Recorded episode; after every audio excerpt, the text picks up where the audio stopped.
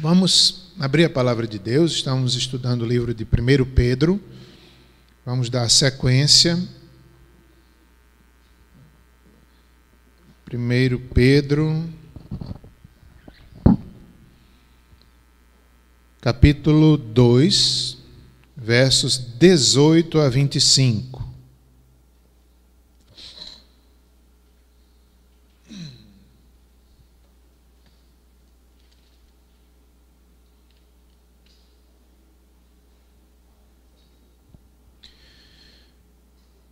Nós,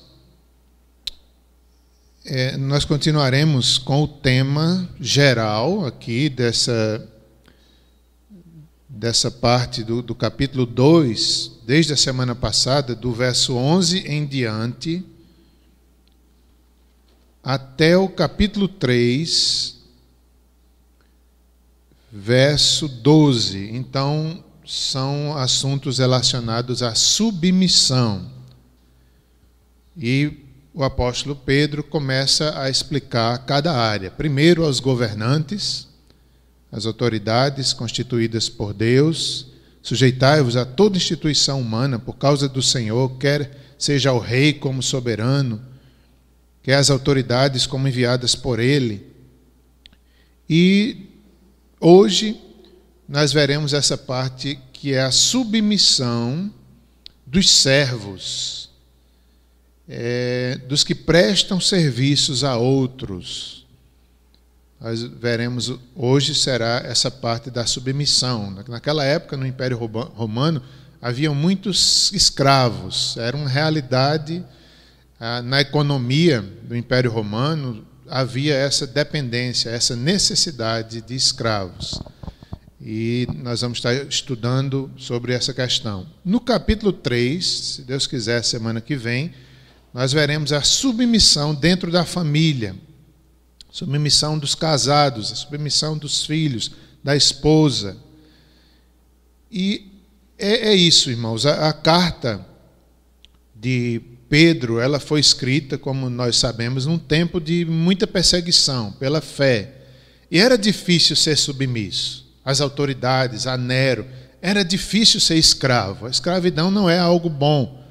A Bíblia não traz a escravidão como algo bom, mas algo que era necessário, algo que era, melhor dizendo, que era realidade naquela época. E muitos escravos se converteram e eles queriam entender o que faziam. Será que agora, porque eles tinham Cristo, eles receberam a verdadeira liberdade de, de ser filho de Deus? Será que agora eles também eram livres da escravidão?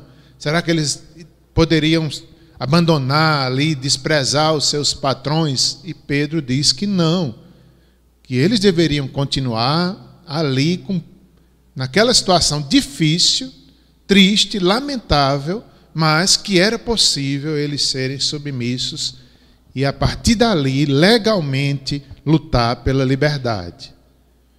Então, Pedro ensina mais uma vez esse, essa submissão a Deus as autoridades como o caminho correto para uma libertação, para é, até mesmo para sair da escravidão.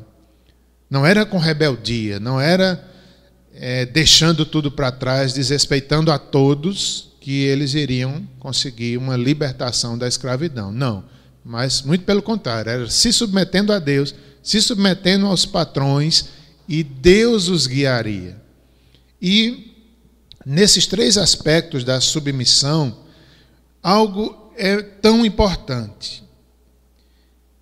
É uma frase aqui que eu anotei do comentarista Matthew Henry, que traz uma verdade muito grande. Não há condição tão horrível em que o homem viva conscienciosamente em que ele não consiga glorificar a Deus nela. Esse é o centro da submissão. Esse é o centro aqui do ensino de Pedro nessa passagem. Em outras palavras, não há lugar nessa vida, não há dificuldade que passemos que, nós, que não seja possível a gente viver para a glória de Deus. Não é? Que não seja possível a gente se submeter aos propósitos de Deus. Era muito difícil ser escravo. era humilhante, tinham senhores terríveis. Mas mesmo assim, Pedro disse: sejam submissos, submissos até os maus.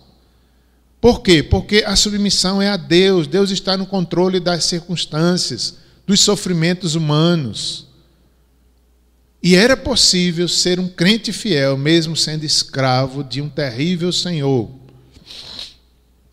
É possível, era possível, como na aula passada nós vimos, era possível o crente ser fiel, suportar os piores governantes da terra, os países onde há maior perseguição, onde há governos terríveis muitas vezes, é possível ser crente lá. Que maravilha! Apesar do sofrimento, ele não está negando o sofrimento, mas ele está dizendo que Deus dá assistência, que Deus, Cristo nos deixou o exemplo para que nós possamos viver como crentes em qualquer circunstância que Deus nos permitir viver. Dentro da família também. Como nós temos sofrimento nas famílias. Mas é possível vivermos o Evangelho nos piores sofrimentos dentro da família, em submissão a Deus. No sofrimento, nossa submissão é treinada. Vamos fazer a leitura do capítulo 2, versos 18 a 25.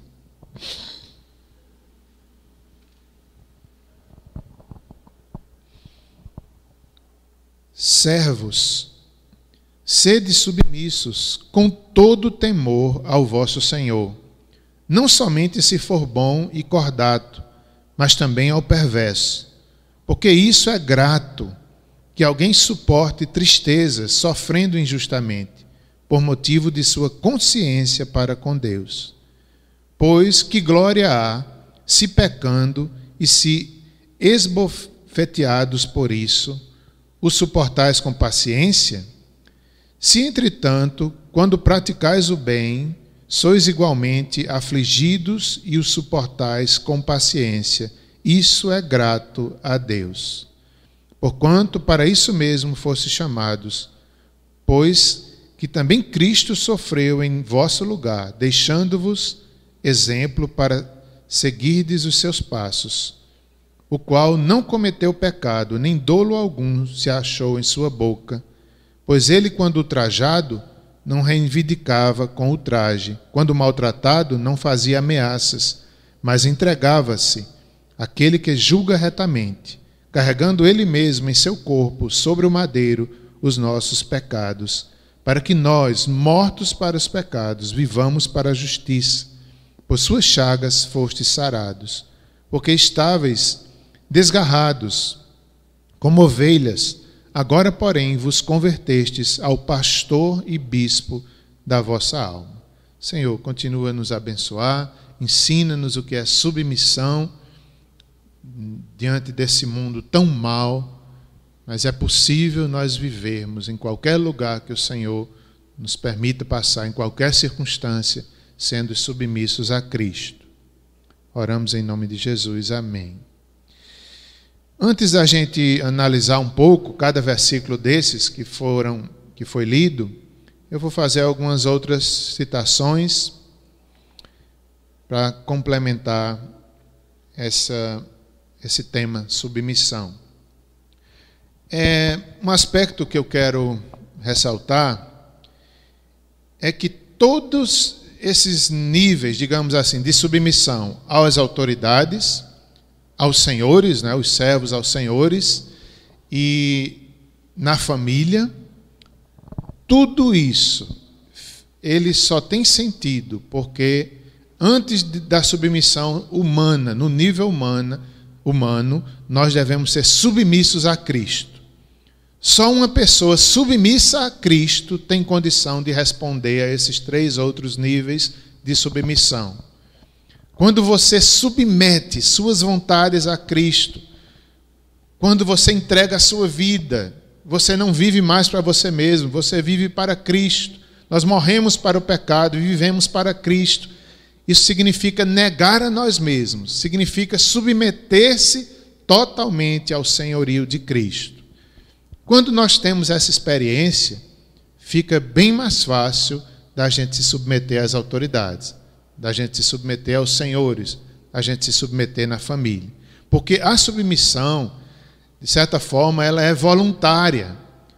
Primeiramente a Cristo e depois aqui no âmbito humano.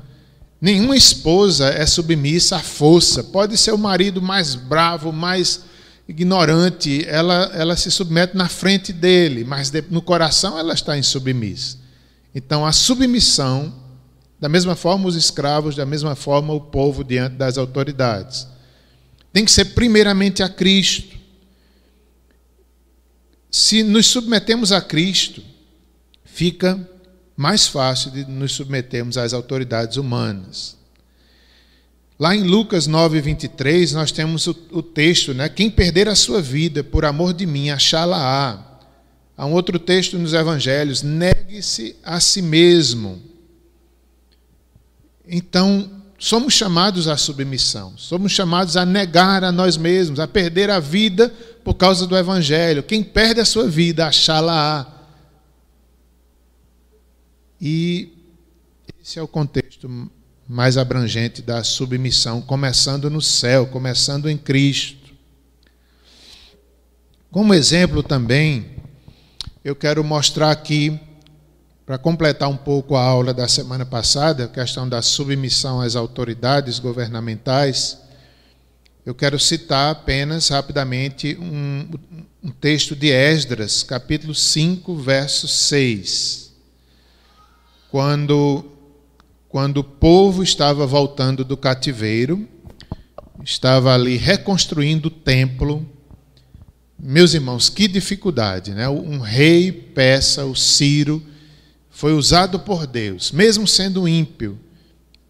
Deus inclinou o coração dele para que ele liberasse o povo para voltar para Jerusalém e construíssem o templo, reconstruíssem o templo de Salomão que havia sido destruído. E veja como Deus usou um ímpio.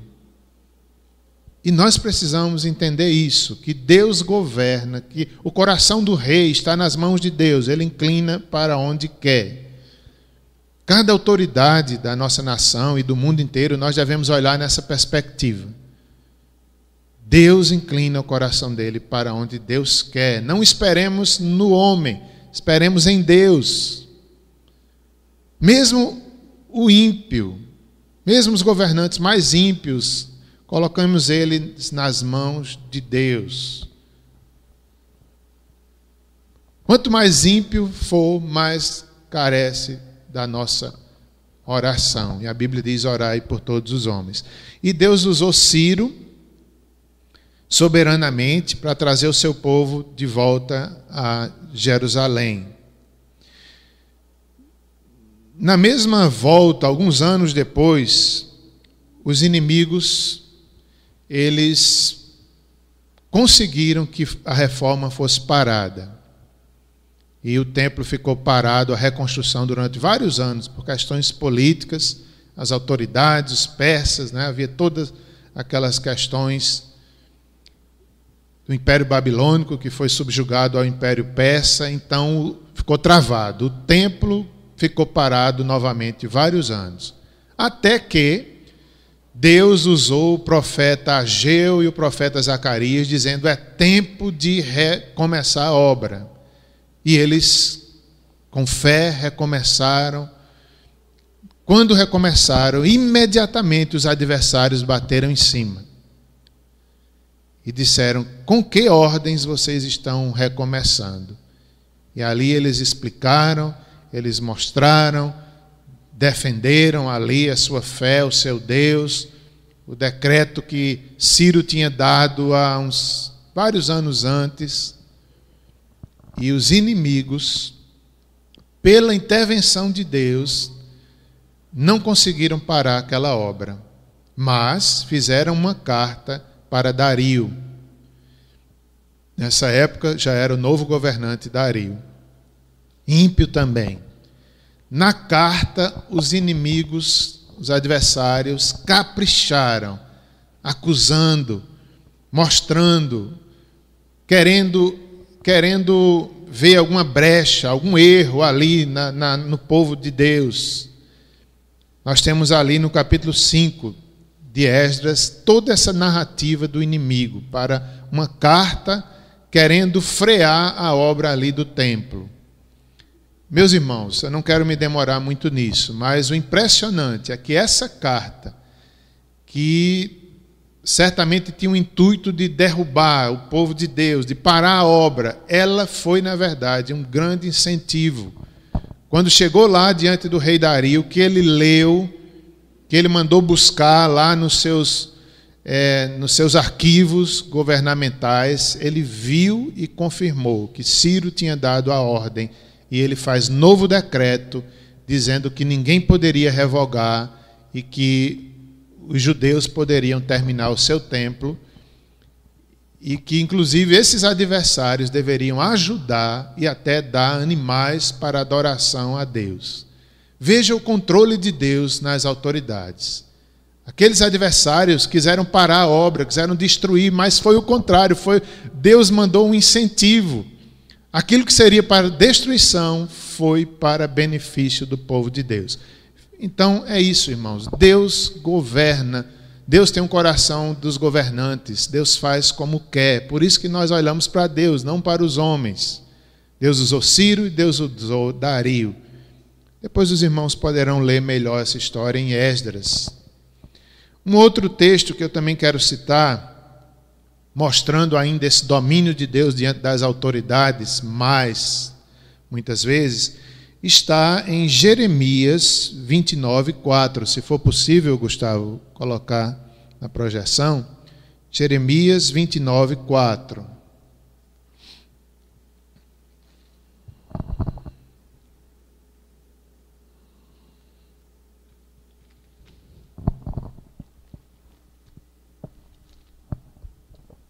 Ok.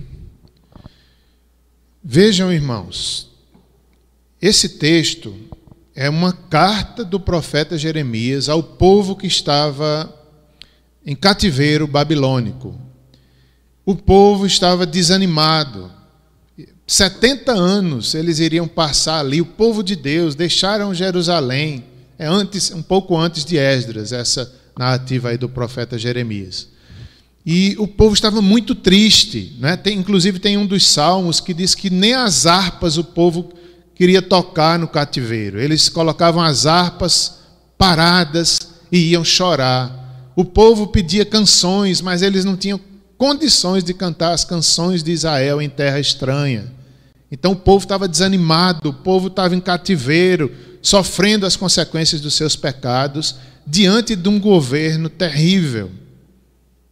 Mas Deus usa o profeta Jeremias e manda uma carta para eles dizendo que eles deveriam continuar vivendo pela fé no cativeiro, que eles deveriam ter filhos, que eles deveriam dar seus filhos em casamento, que eles deveriam viver, que eles deveriam testemunhar sobre Deus ali naquele império terrível, diante de governantes terríveis, terríveis.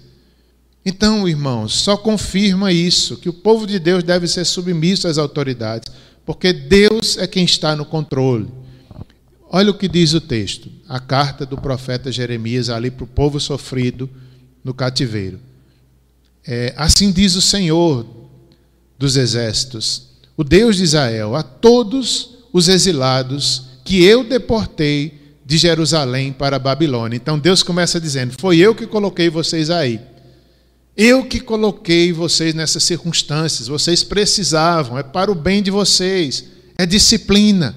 Mas há um fim maravilhoso. Aguentem. Foi eu que coloquei vocês aí. Por favor, pode seguir, Gustavo. Verso 5 em diante. Aí Deus diz através dos profetas, do profeta Jeremias: Edificai casas, habitai nelas, plantai pomares e comei do seu fruto. Tomai esposas, gerai filhos e filhas. Tomai esposa para vossos filhos e dai vossas filhas a maridos, para que tenham filhos e filhas. Multiplicai-vos-ei, multiplicai-vos aí e não diminuais. Um pouco mais adiante. Procurai a paz da cidade, para onde vos desterrei, e orai por ela ao Senhor, porque na sua paz vós tereis paz. Vamos ficar por aí, pode deixar projetado esse versículo um minutinho. Veja que profecia. Vivam pela fé no cativeiro, tenham filhos, casas, plantem, se alegrem, comam seus frutos, esperem. Eu não vou ler mais, mas lá no finalzinho desse capítulo vai dizer que depois de 70 anos o Senhor os tiraria. Deus tinha um plano maravilhoso. E esse verso é tão importante, que nós devemos fazer isso aqui no Brasil, diante das nossas autoridades, da nossa cidade, Campina Grande, do nosso estado. E o verso diz o seguinte: Procurai a paz da cidade, para onde vos desterrei. Orai por ela ao Senhor, porque na sua paz vós tereis paz. Então, meus irmãos, no lugar mais difícil onde nós estejamos, no governo mais terrível, como eles estavam, a Bíblia diz: procurai a paz desse povo. Em outras palavras, viva pela fé, dê testemunho, não complique as coisas, seja obediente às autoridades, mesmo no cativeiro. Procurem a paz, orai pelo rei, orai por esse governante tão ruim, porque na sua paz vós tereis paz. E assim eu finalizo essa parte completando a aula passada, que é a, a submissão às autoridades governamentais. Voltemos agora ao texto de Pedro, capítulo 2, verso 18, para continuarmos estudando o texto.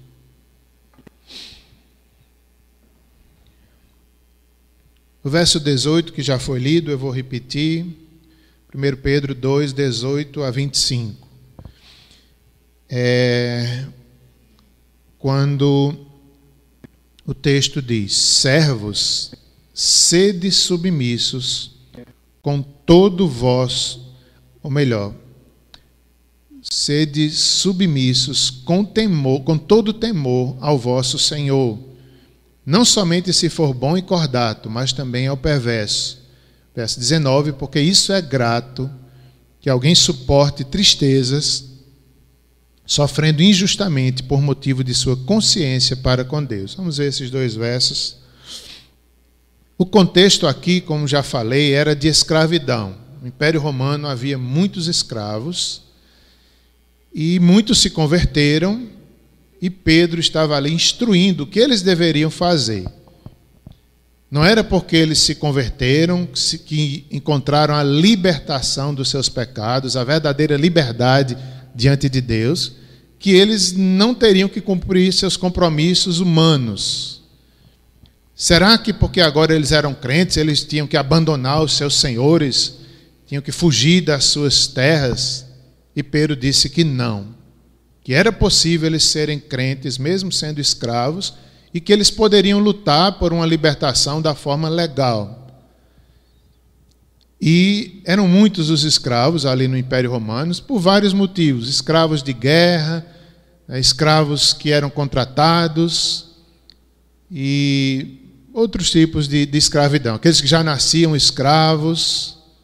Não é um tema fácil, mas a Bíblia ela dá, ela aponta o caminho da libertação para os escravos. Não era fácil, o apóstolo Paulo fala sobre isso, Pedro também fala sobre isso, mas eles era um contexto tão difícil de perseguição que eles tiveram que falar aos poucos, até que na história da igreja é, houve lutas justas e a sociedade também foi rompendo até que houve aí a questão da libertação da escravidão, pelo menos oficial. Sabemos que ainda hoje existe outros tipos de escravidão. Então, irmãos, os servos, é, ou melhor, a economia do mundo antigo dependia da escravidão. É, é, Pedro não condena inicialmente a escravidão, mas ordena aos escravos a obedecerem os seus senhores. É, vou precisar da tua ajuda, é, Gustavo. Gustavo, vou precisar da tua ajuda nos textos. Eu queria que você abrisse Efésios 6, 9, projetasse, depois Colossenses 4, 1. É, o Novo Testamento ensina que os escravos sejam tratados com respeito e que os senhores não maltratem seus escravos. Então, esse é um princípio que nós encontramos na Bíblia, primeiramente em Efésios 6, 9. Vejam que, que Paulo falou sobre os escravos e os senhores. E vós, senhores, de igual modo, procedei para com eles, deixando as ameaças, sabendo que o Senhor, tanto deles como vosso, está nos céus, e que para com ele não há acepção de pessoas. Então, essa é a palavra do apóstolo Paulo, uma repreensão para os senhores que tratavam mal os seus escravos. Então, Paulo diz: deixem as ameaças, sejam bons, sejam sejam bons, é, sejam cordatos, como lá em Pedro, Pedro diz. E se lembrem que Deus, Ele é o Senhor, tanto vosso quanto deles, e para Deus não há acepção de pessoas. Isso já é um ensino, é, é o início ali da libertação da escravidão. É o respeito. Todas as raças, todos os povos, pobres ou ricos, eles deveriam ser tratados com honra na igreja é diferente. Os senhores crentes deveriam respeitar os escravos, ainda que, que socialmente falando, naquela época era possível, mas eles deveriam tratar diferente. Um outro texto que mostra também essa questão da, da submissão, nesse contexto de escravidão, é Colossenses 4, 1.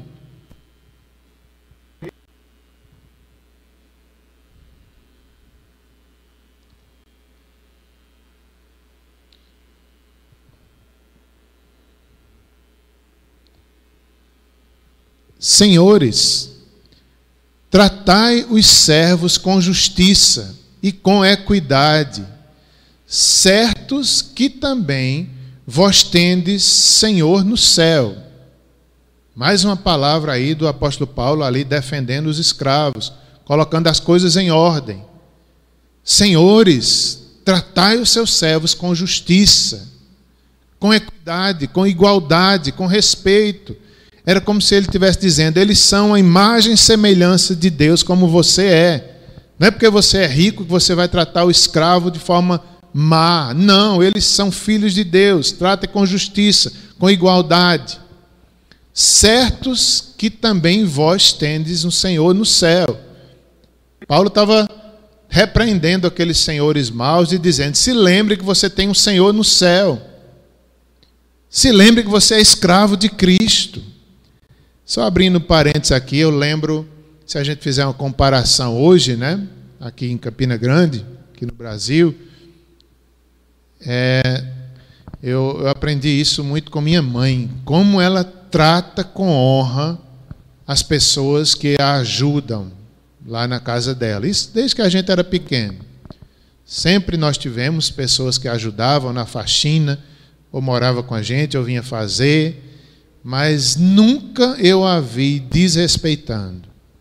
É impressionante. Até hoje, até hoje ela paga direitinho, ela dá os direitos, ela, inclusive agora, nessa época de Covid, eu mais uma vez vi ela fazendo coisas tão bonitas, né? Porque ficava aquele, aquela dúvida se a pessoa vinha ou não vinha fazer a faxina por questão da contaminação, eles são idosos e ela fazia questão de pagar a pessoa.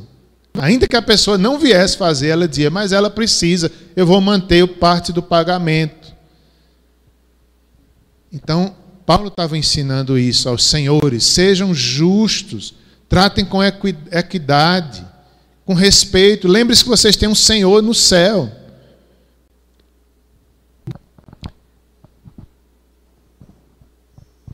Gálatas por favor, Gustavo, Gálatas também 3:28 é, enfatiza a igualdade espiritual tanto de escravos quanto de livres. Paulo também está aí montando né, a base doutrinária da igreja e mostrando que todos os homens são iguais diante de Deus. Todas as raças, judeu, grego, escravo, livre, homem, mulher. Nós não devemos nos sentir superiores porque temos uma classe social diferente dos outros. Então, Paulo diz aí aos Gálatas: dissarte, não pode haver judeu nem grego, nem escravo nem liberto, nem homem nem mulher, porque todos vós sois um em Cristo Jesus. Então, esse texto é muito conhecido e ele mostra essa a nível espiritual, todos nós somos dependentes da mesma graça em Cristo Jesus. Todos nós somos pecadores de igual modo. Judeu é pecador igual aos gentios, igual aos gregos. O escravo e o que é livre também são iguais diante de Deus. Por quê? Porque o escravo, ele é livre diante de Cristo. E o Senhor, ele é escravo de Cristo. Não há diferença entre homem e mulher diante do Senhor. Agora, nos papéis sociais, sim. É, o homem é o cabeça do lar, o homem é o cabeça da mulher, ele é o líder, a mulher deve andar em submissão. Mas isso aí é nos relacionamentos sociais deixados por Deus, na igreja também. Agora, ninguém é melhor do que ninguém. Nem homem é, é melhor do que a mulher, nem mulher é melhor do que o homem, nem o escravo, nem o senhor. Então, Paulo coloca essa base nivelando respeitosamente a todos os seres humanos como imagem e semelhança de Deus. Todos descendem de Adão. É, outro dia eu estava vendo uma foto que mostrava mais ou menos isso: que há uma só raça humana. Até geneticamente falando, se mostra isso. Nós vemos povos tão diferentes, uns altos, uns baixinhos, uns muito brancos, outros negros, mas vieram de Adão e Eva. As mudanças aconteceram por mutações, por temperaturas diferentes, por climas diferentes, por mais sol ou menos sol, ou alimentação, tudo isso já estava ali no DNA de Adão e Eva. Pela, pelo, pela determinação de Deus, ninguém é maior do que ninguém. E Paulo sai explicando aí essa igualdade espiritual de escravos e livres.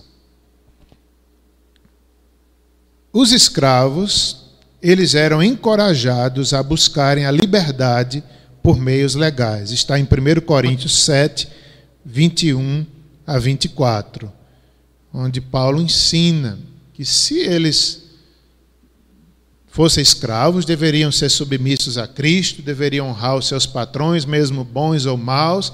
Agora, se tivesse a oportunidade de deixar de ser, deixasse, buscasse isso. Buscasse com honra, buscasse com verdade, buscasse em Deus.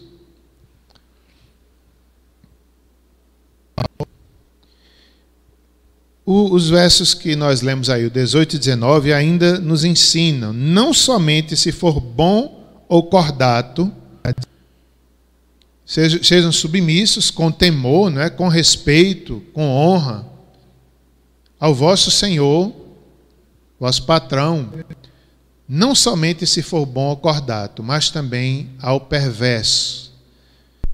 Essa questão serve tanto na família quanto para o governo. Né? Nós devemos ser submissos e temer as autoridades, não só se elas forem boas e cordatas, mas também ao perverso.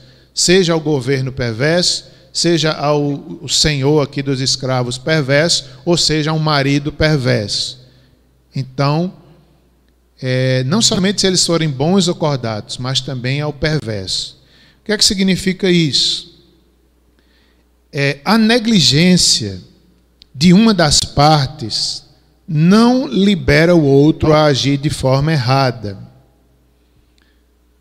Então, isso é um princípio muito bom. Não é porque o governante está sendo ruim, mal, que eu vou agir de forma errada, desrespeitosa e que vou me rebelar. Não, se ele está errado, Deus o julgará. Não é porque ele errou que eu, como povo, vou entrar nesse mesmo caminho. Não. Obrigado, Alaci.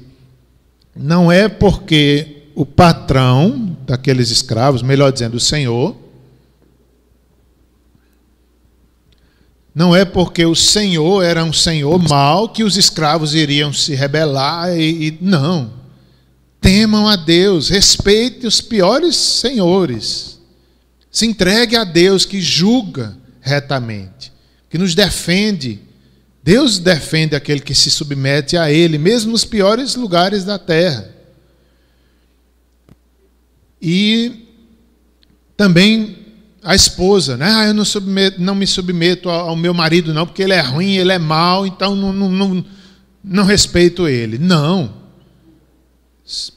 Pelo contrário, temam. Se submetam. Claro, abrindo um parênteses aqui, claro que há abusos, tanto de governos, quanto de senhores, quanto de maridos. Quando há abusos contra a lei de Deus, aí é diferente. Aí nós devemos realmente denunciar, nós devemos lutar, nós devemos respeitosamente, em temor, em respeito, em respeito até aquela pessoa que está fazendo mal, mas nós devemos procurar as autoridades e denunciar. Seja uma esposa oprimida, seja uma esposa que está sofrendo abusos, ela não pode se calar, ela tem que procurar ajuda na igreja, ajuda no governo. Isso aí é outra questão. Quando a lei de Deus está sendo ferida, o povo pode realmente lutar com temor, com respeito e com humildade diante de Deus, mas fazer também a sua denúncia. Quando a lei de Deus está em jogo. É, outra questão que esse texto nos ensina é que o cristão deve ser bom e cordato.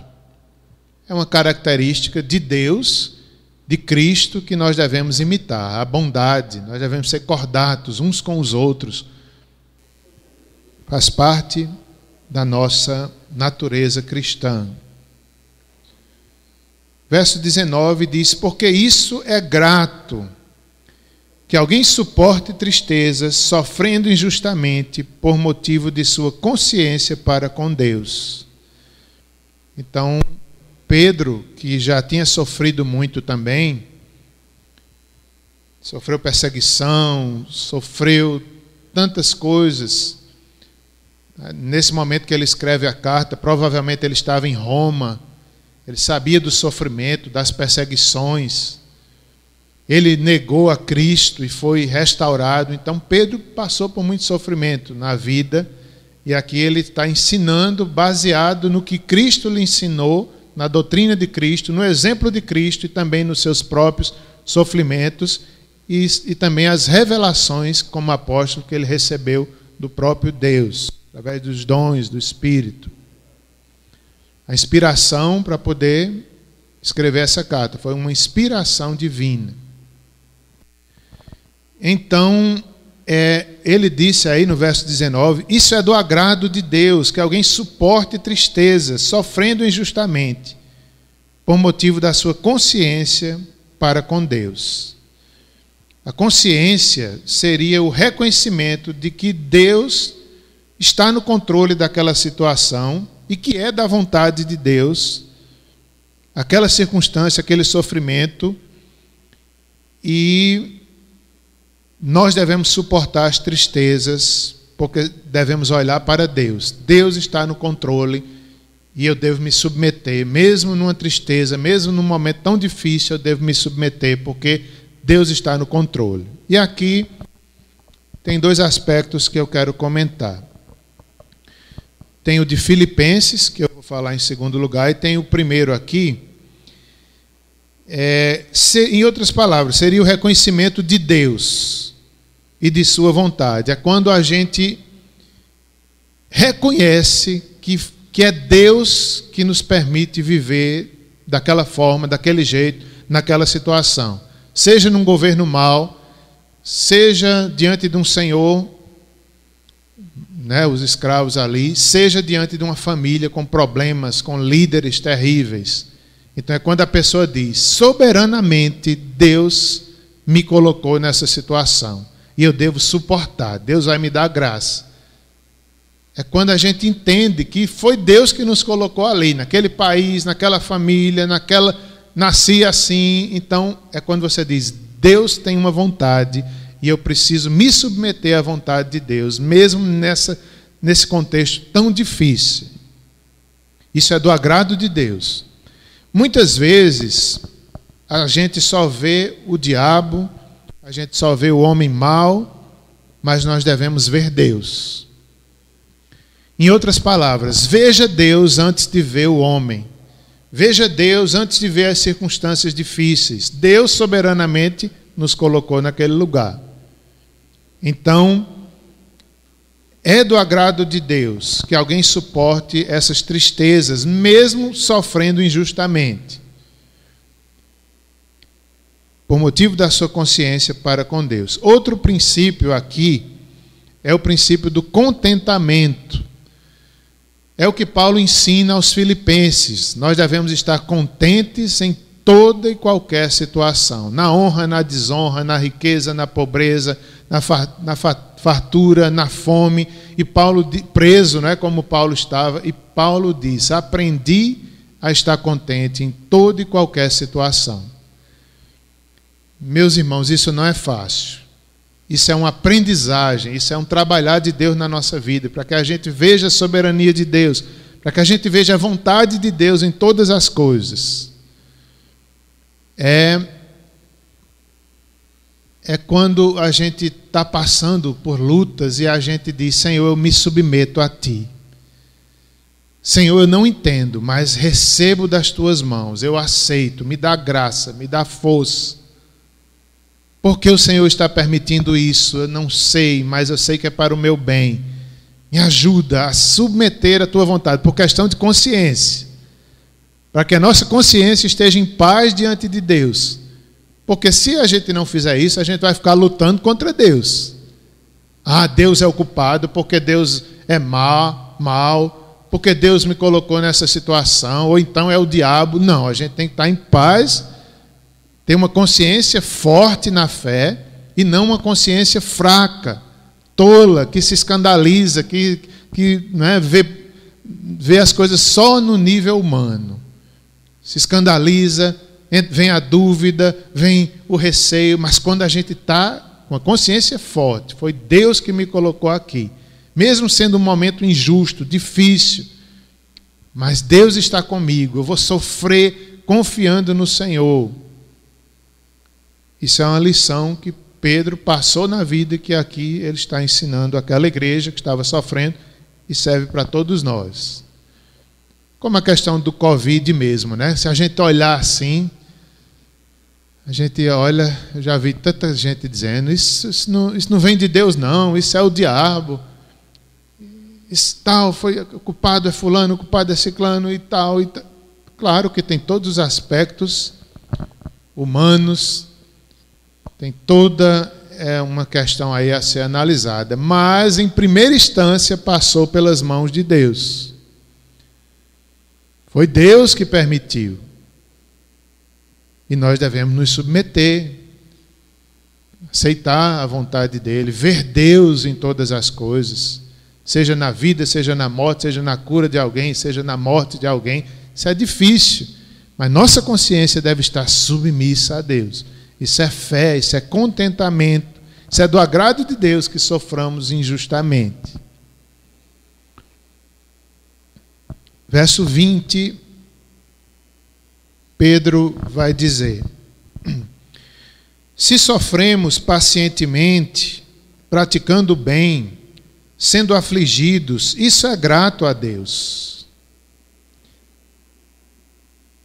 Pois que glória há, se pecando e sendo esbofeteados por isso, suportais com paciência? É, ele está dizendo assim: se você pecou, está sofrendo, está sendo esbofeteado, suportais com paciência, que glória há nisso? É como se ele estivesse dizendo: você está tendo o que merece, você pecou e sofra agora as consequências. Não há muita virtude nisso. Agora, se você não pecou, se você está fazendo bem e você está sofrendo injustamente, mesmo assim você tem paciência, Nisso aí a glória, nisso aí a louvor. Deus se alegra quando a gente tem esse tipo de paciência quando está sofrendo de forma injusta. Não é? Se a gente está sofrendo pelo mal que a gente fez, é de se esperar. Não há glória nisso. Agora, sofrer inocentemente, sofrer injustamente, e ali ter paciência, por causa da consciência para com Deus, nisso há louvor. Deus se alegra quando a gente age dessa forma, com paciência, ainda quando somos afligidos injustamente. Mesmo fazendo bem, sofrendo. Agora, verso 21. Verso 21. Portanto, para isso mesmo fostes chamados, pois que também Cristo sofreu em vosso lugar, deixando-vos o exemplo para seguirdes os seus passos. Meus irmãos, é tão surpreendente o que Pedro diz aqui. É, é como se a gente, se pudesse, apagava essa parte da Bíblia. Porque Pedro está dizendo, para isso mesmo nós fomos chamados. Misericórdia, né? Se a gente pudesse, eu tirava essa parte assim da Bíblia. Não, Senhor, não, não bota sofrimento na minha vida, não. Mas aqui está dizendo que nós, como cristãos, somos chamados ao sofrimento. Somos, nós padecemos nesse mundo, que o mundo é mau, o mundo odeia a igreja. E nós sofremos pelo bem, nós sofremos porque amamos o Evangelho, porque somos crentes, porque insistimos em pregar o Evangelho, insistimos em crer em Deus, insistimos em amar, insistimos em perdoar, nós sofremos. Aí Pedro disse: Para isso mesmo vocês foram chamados o sofrimento faz parte da vocação cristã. Pois também Cristo sofreu em vosso lugar, deixando-vos o exemplo para seguirdes os seus passos. E aqui ele vai mostrar o exemplo de Cristo, que suportou todo tipo de sofrimento nessa terra, nos dando o exemplo. Nós estamos unidos a Cristo no seu sofrimento, mas não só isso, na sua ressurreição também. A Bíblia diz: se nós sofrermos com Ele, também reinaremos com Ele. Nós morremos com Ele ali na cruz, mas também ressuscitamos quando Ele ressuscitou. Estamos ligados a Cristo. Cristo é nosso exemplo. Nós devemos viver no padrão de Cristo, as suas pegadas o texto diz assim: Deixando-vos exemplo para seguirdes os seus passos. O cristão tem que seguir a mesma estrada de Cristo, mesmos passos, pegada após pegada. Nós devemos seguir a Cristo numa vida irrepreensível, evitando autodefesa e vingança, confiando na providência e na soberania de Deus versos 22 a 24, vamos olhar o exemplo de Cristo. O qual não cometeu pecado, nem dolo algum se achou em sua boca. Mentira alguma, mal algum se achou na boca de Cristo. Ele não cometeu pecado, nós devemos procurar imitar isso, buscar uma vida irrepreensível tirar toda maldade. Verso 23: Pois ele, quando ultrajado, não revidava com ultraje, quando maltratado, não fazia ameaças, mas entregava-se àquele que julga retamente. Aí está um grande ensino. Deus quer que sigamos o caminho de Cristo. Nos momentos onde somos ultrajados injustamente, ameaçados, ao invés de nos revoltarmos, de brigarmos, de defendermos uma autodefesa, nós devemos deixar Deus nos defender, nos entregando aquele que julga retamente. Porque a nossa justiça ela não produz é, a ira, a nossa ira não produz a verdadeira justiça. Mas quando nós nos calamos, aceitamos e nos entregamos a Cristo, ele julga retamente. Ele sabe toda a verdade, ele conhece toda a história, todo o nosso coração, todo o nosso sofrimento e ele julga retamente. Ele julgaria ali os senhores maus. Ele sabia quem eram os escravos que estavam ali lutando, cristãos, honestamente, sofrendo. Ele é o único que julgava e julga totalmente corretamente, julga retamente. O verso 24, carregando ele mesmo em seu corpo sobre o madeiro os nossos pecados, para que nós, mortos para os pecados, vivamos para a justiça por suas chagas fostes sarados. Aqui ele mostra o propósito da morte de Cristo, que foi tomar sobre si os nossos pecados. Cristo sofreu as nossas maldições. Ele sofreu a ira de Deus em nosso lugar, para que hoje nós sejamos sarados, perdoados, libertos, a verdadeira libertação. Cristo sofreu para que nós sejamos livres, carregando Ele mesmo no seu corpo, sobre o madeiro, sobre a cruz, os nossos pecados, para que nós, mortos para o pecado, vivamos para a justiça. É do desejo de Deus que nós vivamos uma vida justa, justificados por Cristo, perdoados, entendendo que nós merecíamos a morte, mas recebemos a justiça pela graça. Por isso que a adoração, por isso que há muito mais que agradecer do que reclamar. Nós recebemos o salário do pecado é a morte, é o que nós merecíamos, mas recebemos o dom da justiça gratuitamente. Devemos viver na justiça, por suas chagas fostes sarados pelas chagas de Cristo, nós somos sarados, perdoados, salvos, redimidos. Um dia seremos plenamente nos céus. Nós só seremos totalmente curados no céu. Aqui enfrentamos lutas, doenças, mas nós fomos curados em Cristo. No céu isso se, cumprir, se cumprirá plenamente, seremos totalmente curados. Ele tomou sobre si nossas dores, nossas enfermidades, nossas maldições. E estamos nesse caminho até chegar ao reino de Deus, onde nunca mais teremos problemas, nem maldições, nem pecados e nem enfermidades. Ele tomou sobre si os nossos pecados. Por suas chagas nós fomos sarados. E o último verso, ele fala sobre a verdadeira liberdade. O escravo crente era verdadeiramente livre porque estáveis desgarrados como ovelhas, agora, porém, vos convertestes ao pastor e bispo das vossas almas. Então, ele mostra para aqueles escravos e para todos nós que nós estávamos desgarrados como ovelhas que não têm pastor, como ovelhas perdidas.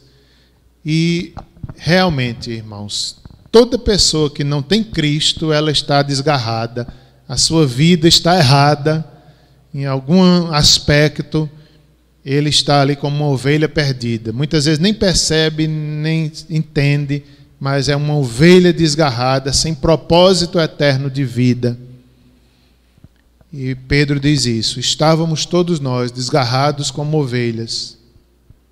Agora, porém, vos convertestes ao pastor e bispo das vossas almas. Então ele estava dizendo: agora é diferente, vocês são livres. Vocês não são mais escravos do pecado. Agora vocês têm um pastor, vocês têm um bispo, um superintendente que, que cuida da vida de vocês. vocês. É como se ele estivesse dizendo: é, vocês são povo de Deus, raça eleita, povo adquirido, propriedade particular de Deus. Nós somos Cada um de nós, pedras vivas. Jesus é a pedra angular e cada um de nós é um tijolinho da igreja do Senhor, do corpo de Cristo. Era como se ele estivesse dizendo: se alegrem nisso. Vocês são escravos, mas vocês são ricos. Vocês são libertos.